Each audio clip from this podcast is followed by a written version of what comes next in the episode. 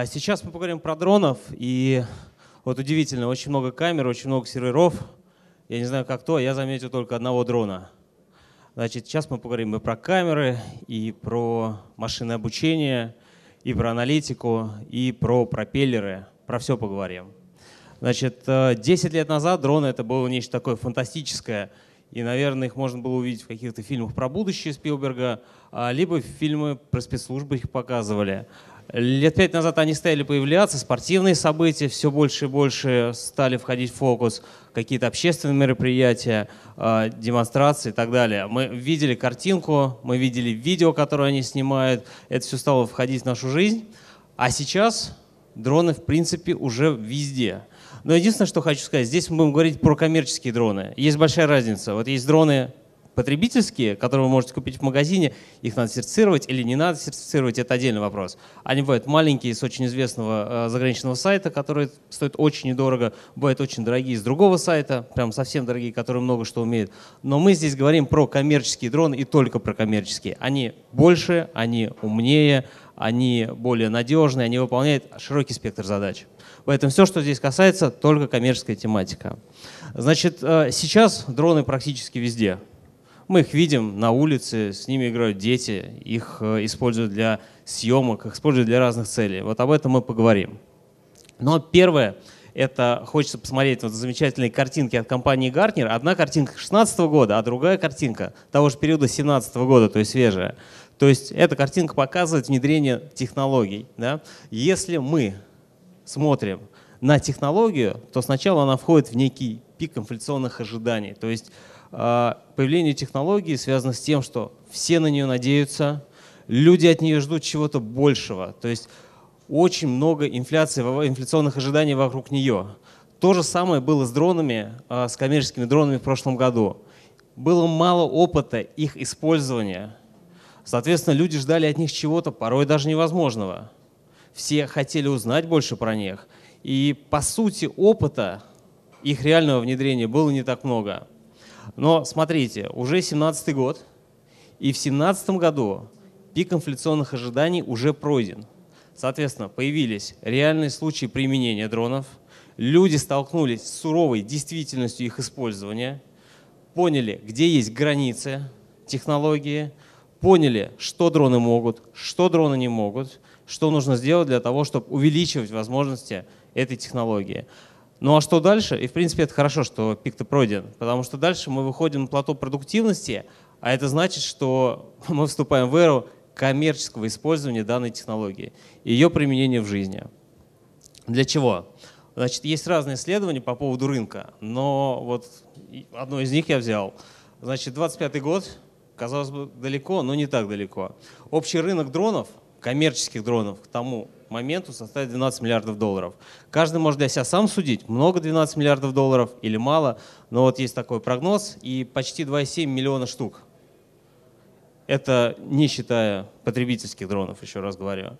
Значит, существуют разные типы дронов. Есть планеры, которые, например, для патрулирования каких-то объектов есть, для земледелия, которые характеризуются большой дальностью полета, а, у них большие крылья. Есть там квадрокоптеры, октокоптеры, мультикоптеры, как ни назови. Но формат четырех пропеллеров является и будет являться самым популярным. И что самое интересное, те, кто хочет все-таки заниматься дронами, те, кто будет заниматься дронами, а, нужно понимать, что вот эта железка, она, конечно, дорогая. Стоимость таких дронов начинается порядка от 10 тысяч евро и выше. Ну, а дальше в зависимости от того, что вы на нее нацепите. Так вот, эти 10 тысяч евро – это малая часть айсберга, вот которая сверху, а основные деньги-то они получаются от сервисов, которые есть в этом бизнесе. Где они применяются?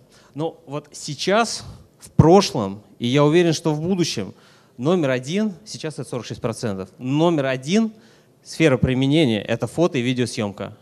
Ну, мы видим, да, что все больше и больше фотографий, видео с дронов э, появляется при э, обзоре тех или иных событий. Первое. Картографирование. Привыкли мы к тому, что спутники делают картографирование, вот карты, которые мы там, смотрим, пробки, где нам нужны, как нам проехать, спутники. Но если вам нужна 3D-реконструкция объектов, раз. Если вам нужна более точная э, модель местности, тут без дронов мы никуда не денемся. Номер три. но, кстати, номер три, но я считаю, что скоро, скоро инспектирование потеснит все остальные области. А, о нем мы поговорим чуть позже, про инспектирование. Точное земледелие. Вот смотрите, зависит от того, что вы э, вешаете на дрон. Э, исходя из этого, расширяются вообще возможности того, что дрон вам показывает. И точное земледелие основано на том, что, в принципе, агропромышленность хочет повышать эффективность. Им важно, чтобы с определенного там, квадратного метра или квадратного километра земли максимум было урожая. Так вот, именно применение, допустим, мультиспектральных камер или гиперспектральных камер может нам показать, что мы не поливаем все, мы не удобряем все, мы анализируем наш, наше поле, и мы точно знаем, где нам нужно применить те или иные ресурсы. Мы видим проблемные области. А, ну и наблюдение, соответственно, это наблюдение периметра, все, что связано с безопасностью.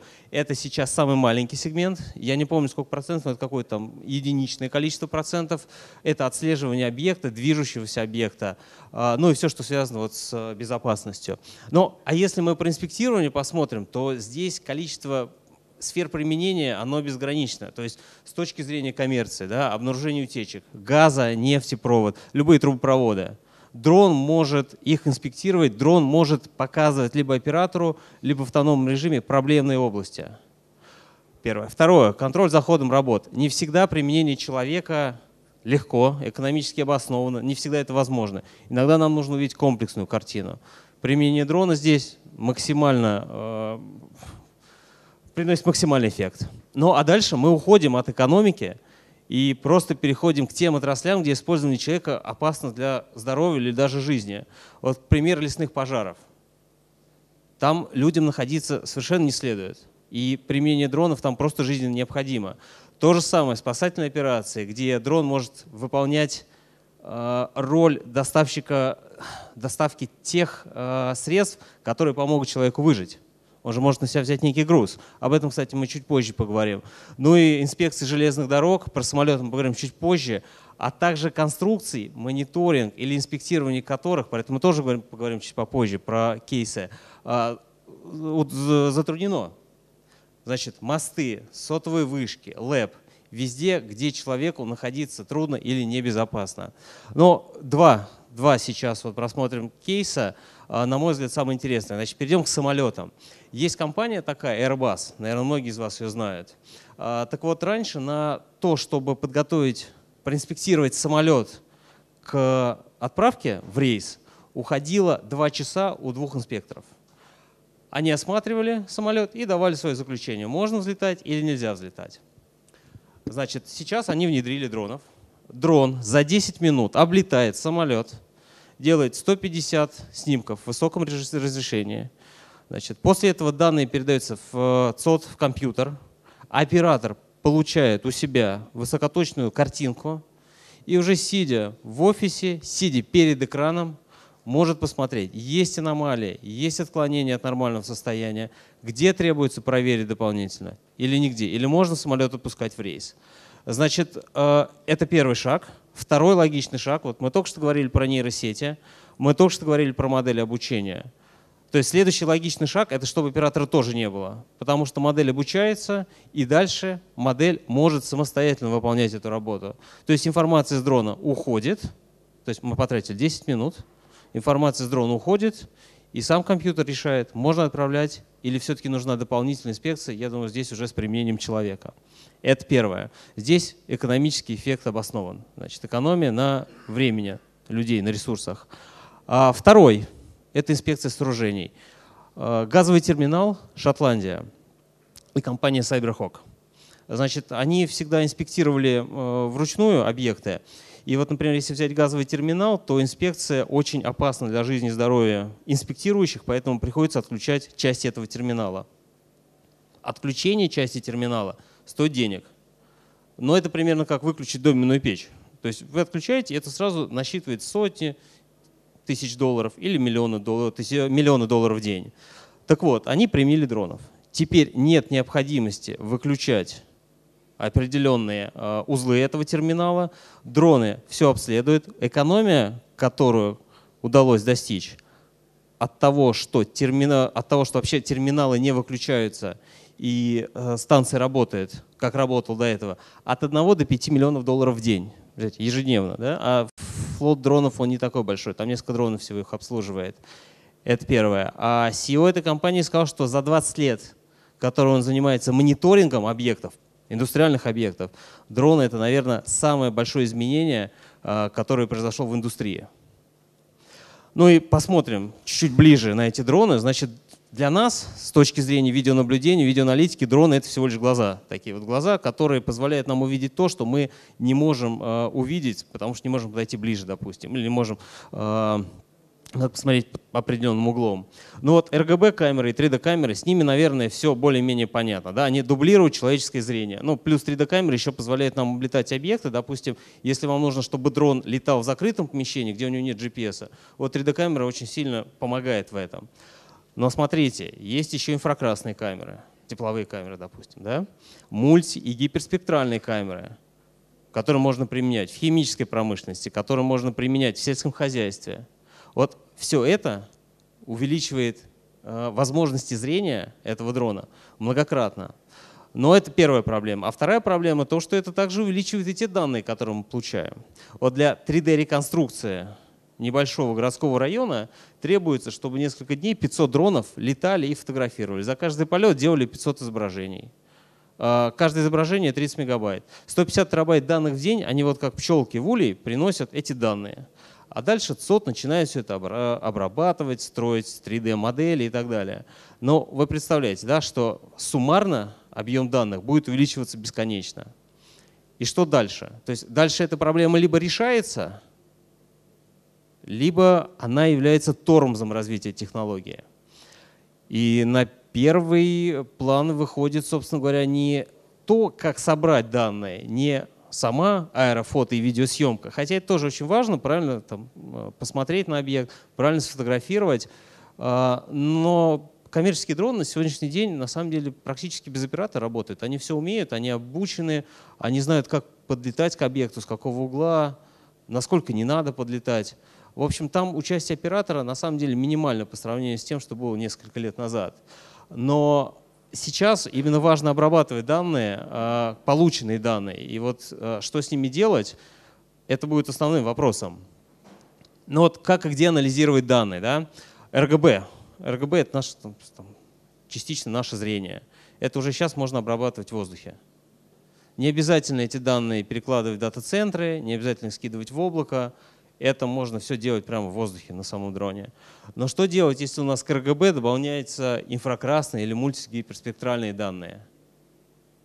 У нас э, не хватит ресурсов, мы не сможем вырабатывать их в воздухе. У нас есть физические ограничения. Первое – это то, о чем вообще жалеет вся индустрия, наверное, это то, что э, емкость батареи не развивается так же, как, например, емкость памяти. Но об этом можно много говорить. Если бы она также росла, автомобиль бы ездили бесконечно, сотовые телефоны бы заряжали раз в жизни при покупке, ну и так далее и тому подобное. Но этого нет. Вот есть у нас ограничение, емкость батареи и все. Канал связи, да, у нас недавно был 2G, потом 3G, 4G сейчас, скоро будет 5G, наверное, дальше 6, 7, 8, 9. Но смотрите, количество данных растет, первое. Второе, все еще у некоторых людей возникают вопросы по стабильности канала и его наличии. Поэтому канал связи тоже является барьером, чтобы передавать эти данные. Весовые ограничения. Соответственно, мы же не можем разместить сервер на дроне. У него есть свои полетные характеристики. Он его не поднимет. Соответственно, тоже ограничения. Ну и казалось бы, что делать? Да? Увеличение емкости батареи, это кажется логичным шагом. Мы оставим его вверху, потому что об этом говорить можно долго, рассуждать, мечтать и так далее. Уменьшение размеров сенсоров. Значит, если посмотреть на камеры, будь то гиперспектральные, будь то тепловые, будь то RGB камеры, которые были 10 лет назад и которые есть сейчас, если кто-то имел дело с ними 10 лет назад, это небо и земля. Это огромная разница. И технологии здесь не стоят на месте. Они будут уменьшаться, они будут становиться легче. Дальше специализированные вычислители и также машинное обучение для обработки этих данных. Это крайне важно для того, чтобы дрон мог анализировать все у себя на борту, и для этого нужны именно специализированные вычислители, которые не будут потреблять 200, 400, 800 тысяч ватт. Нужно что-то энергоемкое. Об этом тоже чуть позже поговорим. Ну и дальше самое важное, мне кажется, это то, что должно, дрон должен быть должен входить в комплекс end-to-end решения. То есть сейчас дрон это нечто отдельное, абсолютно отдельное. Вот он летает, он не входит во внутренний контур принятия решения э, предприятия. Есть какие-то сигналы, потом какой-то оператор обрабатывает, передает. Но для того, чтобы дрон мог самостоятельно подавать сигналы системе, он должен иметь у себя внутри аналитику на борту, чтобы эти сигналы передавались. И тогда он будет частью законченного решения принять э, решения на предприятиях или в том или ином бизнесе. Но, казалось бы, зачем нам нужен анализ в реальном времени? Вот, может быть, текущие версии того, как работают дроны, когда он прилетает, вы вставляете в него флешку, либо пока он на док-станции по Wi-Fi как-то передаете. Быть может, на этом и надо остановиться, Возможно, но есть вот такой кейс, кейс абсолютно свежий, а, кейс, которому ну, он реально меньше года. Вот э, Австралия страна, значит, она славится хорошей погодой, там есть э, винодельчество, там также везде океан есть. Океан очень хороший, э, там есть волны, на которые все время приезжают серферы. А, они очень большие, все серферы профессионально мечтают на них покататься. Но есть в этом океане две проблемы. Значит, первая проблема – подводное течение. И там значительное количество людей погибает от подводных течений каждый год. Значит, вторая проблема – это акулы. А, причем там не просто акулы, там большие белые акулы. Вот. Если кто смотрел, старый есть фильм, «Челюсти» называется, они знают, что большие белые акулы, они э, не дружелюбные, они агрессивные, я бы даже сказал, прожорливы и питаются людьми. Значит, это тоже представляет опасность. С этим надо что-то делать. Есть компания, называется э, Little Reaper. Цель, задача этой компании – это патрулирование 22 тысяч миль побережья Австралии с целью предотвращения несчастных случаев. 22 тысячи миль – это много. Как они это делают? Они это делают с помощью дронов. Значит, сразу хочу сказать, что это не маленькие дроны, которые увидели, улетели говорить о том, что что-то произошло, нет. А, дрон, который несет на себе в том числе плавсредство спасательное, небольшое, надувается при контакте с водой. А, тем не менее, когда дрон летит, когда дрон видит, что человек попал в сложную ситуацию, дрон в состоянии скинуть плавсредство человеку, тем самым спасти ему жизнь. Это первое. Значит, так мы боремся с теми, кто не умеет плавать, либо заплыл туда, откуда он не может выплыть. Но есть акулы. Если кто летал вот на высоте птичьего полета над водой, либо на высоте полета дрона, наверное, знает, что особенно в солнечную погоду прекрасно видно, когда что-то большое движется под водой. Если погода не солнечная, все равно хорошо видно. У дрона есть камера. Камера способна различить. И более того, есть алгоритм, основанный на машинном обучении, который может отличить человека, попавшего в беду, от акулы или от другого плавсредства акула дельфина. Мне кажется, там нет дельфинов. Я что-то сомневаюсь, что там есть дельфины. Но можем проверить потом. Хорошо, мы сейчас про акул говорим, не про дельфинов. Дельфины, кстати, тоже агрессивные, если что, дикие. Так вот, э, значит, э, это первое. Значит, акула, дельфина.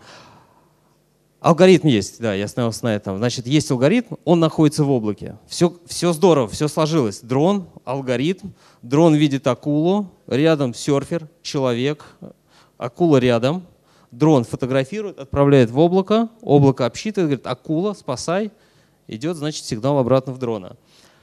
Я ни разу не видел человека, который бы хотел оказаться рядом с акулой, большой белой, и надеяться на то, что сейчас вот сеть 4G работает и передает данные. Хотя есть такие люди, но они в клетках ныряют, тоже аттракцион есть там, в Австралии, в ЮАР, много где есть.